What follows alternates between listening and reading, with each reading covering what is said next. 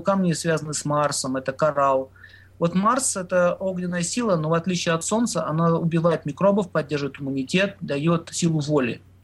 И драгоценный камень коралл, он дает возможность человеку усилить волю. Например, есть мужчины, которые не могут принять решение. Они все время боятся. Делают шаг вперед, а два назад. Это означает, что ему не хватает Марса, у него нет психической силы.